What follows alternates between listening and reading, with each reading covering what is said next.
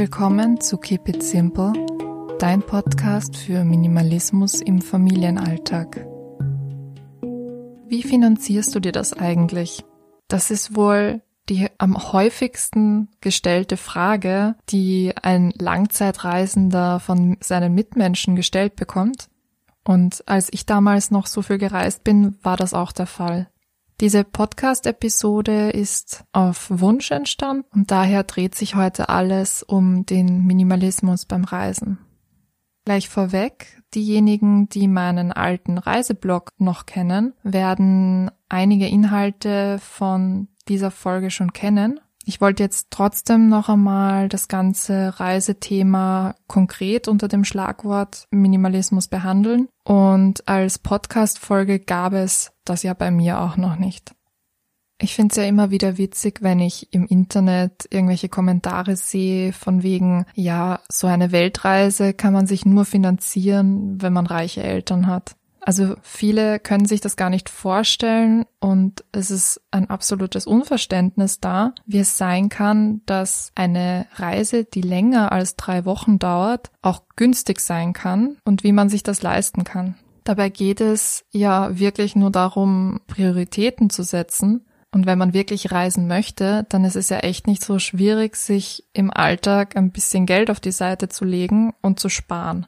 Wenn man nebenbei einen minimalistischen Lebensstil führt und dadurch nicht so viele Ausgaben hat, dann ist es auch möglich, sehr viel anzusparen. Und natürlich gibt es auch bestimmte Reisearten, die es einem ermöglichen, sehr sparsam zu reisen und nicht viel Geld zu benötigen.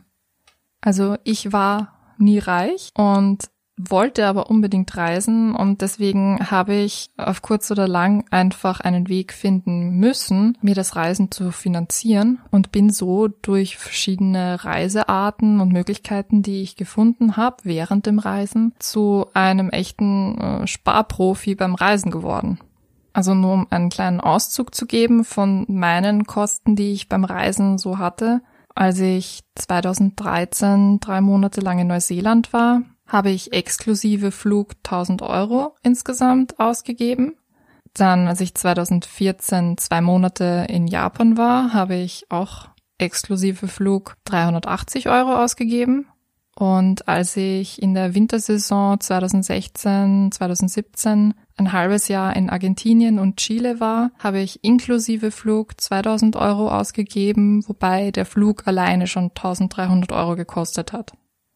Mir ist ganz bewusst, dass mein Reisestil jetzt nicht für jeden ist und das ist auch nicht verlangt, dass jeder so reist wie ich.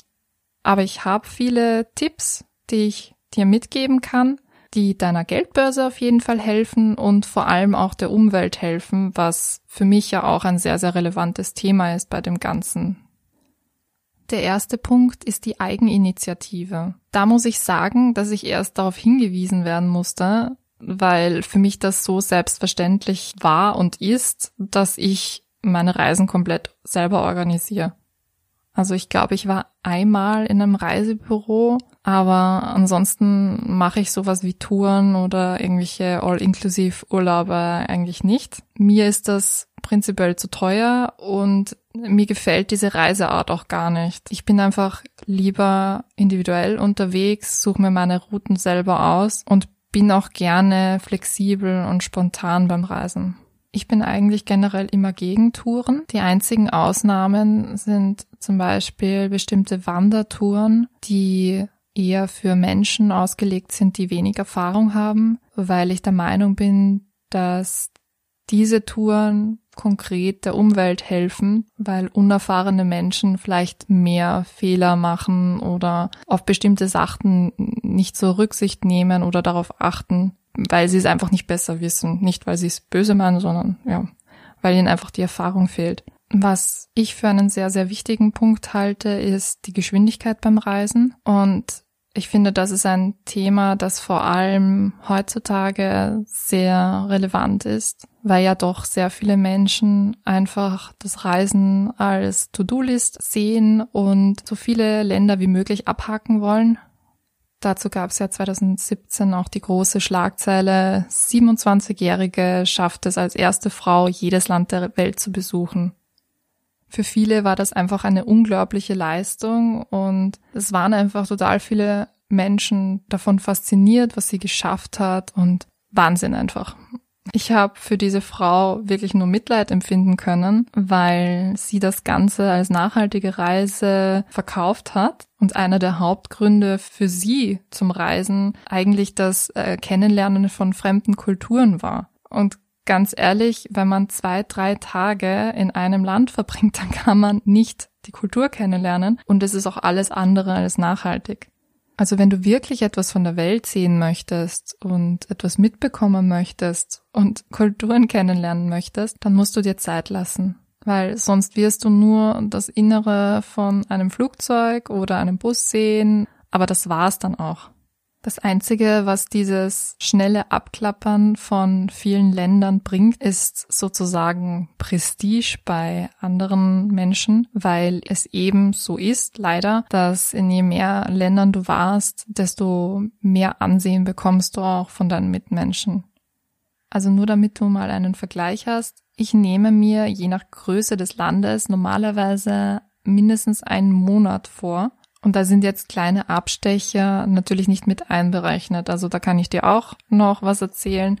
Und zwar war ich ja 2013 auf Weltreise und war erstmal drei Monate in Neuseeland und dann ging es weiter fünf Monate durch Südostasien. Und dazwischen lag nun mal einfach Australien und deswegen ähm, habe ich damals noch einen Zwischenstopp gemacht für zwei Wochen. Ich würde aber nicht meinen, dass ich jetzt Australien sehr gut kennengelernt habe. Also ja, ich war halt dort und habe es besucht. Aber als Reise würde ich das jetzt nicht bezeichnen. Eine Möglichkeit, sehr minimalistisch herumzukommen, ist das Hitchhiken oder per Anhalter fahren.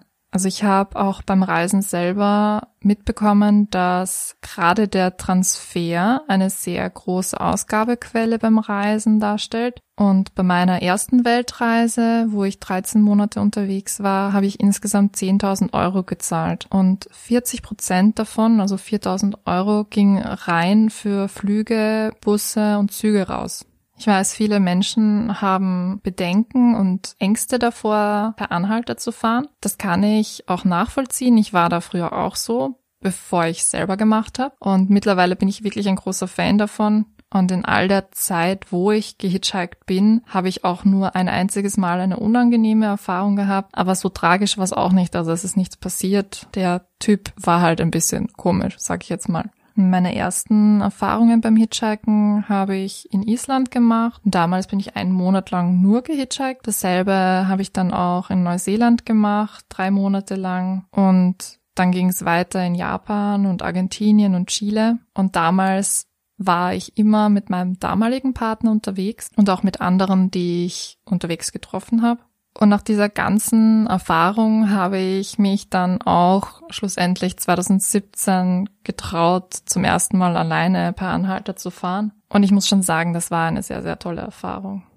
Die minimalistischste Art zu reisen überhaupt, meiner Meinung nach, ist das Weitwandern und das Radfahren. Das Wandern ist natürlich schön, weil man da einfach flexibel sein kann und auch nicht an Radwege, Straßen oder sonst was gebunden ist, sondern auch mal irgendwelche Wanderwege gehen kann, auf Berge raufgehen kann und so weiter. Natürlich muss man da bedenken, dass man ziemlich viel Gewicht am Rücken hat und das kann auf Dauer sehr schwer werden. Auf der anderen Seite steht halt das Fernradfahren. Und da ist natürlich der Vorteil, dass das ganze Gepäck auf dem Rad verstaut werden kann und du es so natürlich dann nicht tragen musst. Natürlich ist man da auf der anderen Seite wieder auf Radwege und Straßen angewiesen, wobei es ja Straßen echt fast überall gibt. Das Equipment kann schon eine Stange Geld kosten, aber dafür erspart man sich die kompletten Transferkosten. Und durch die langsame Reiseart, die diese beiden Möglichkeiten geben, sieht man einfach viel mehr von dem Land und von der Umgebung und kommt auch mehr ins Gespräch mit den Einheimischen und lernt dadurch die Kulturen besser kennen.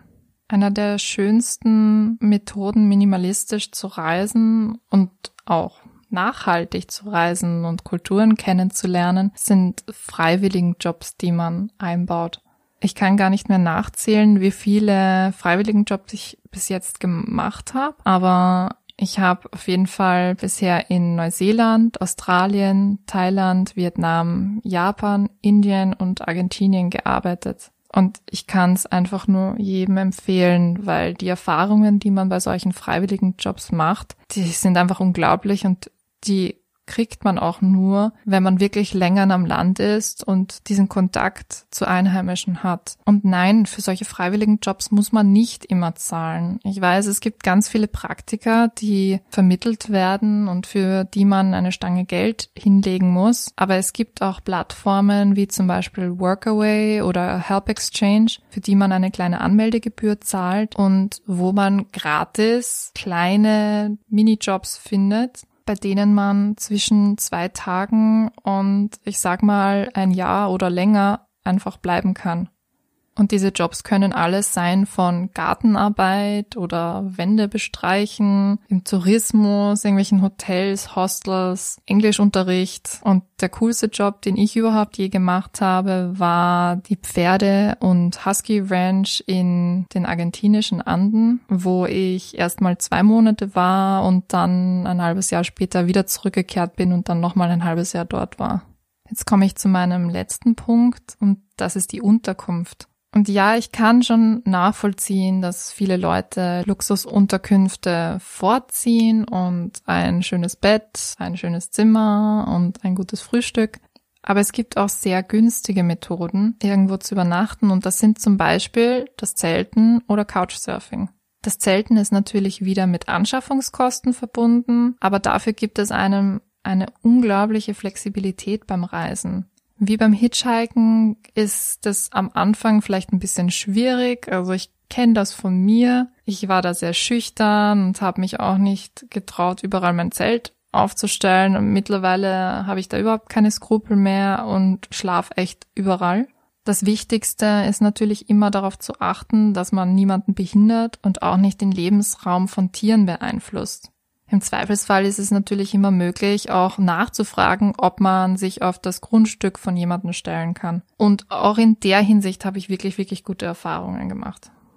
Das Couchsurfen ist auch eine Möglichkeit, um Geld zu sparen bei der Unterkunft. Da muss ich aber ehrlich sagen, dass ich noch keine praktischen Erfahrungen damit gemacht habe. Ich habe mich zwar um Schlafplätze beworben, war aber immer sehr kurzfristig dran mit dieser Bewerbung und da waren dann alle Plätze bereits belegt.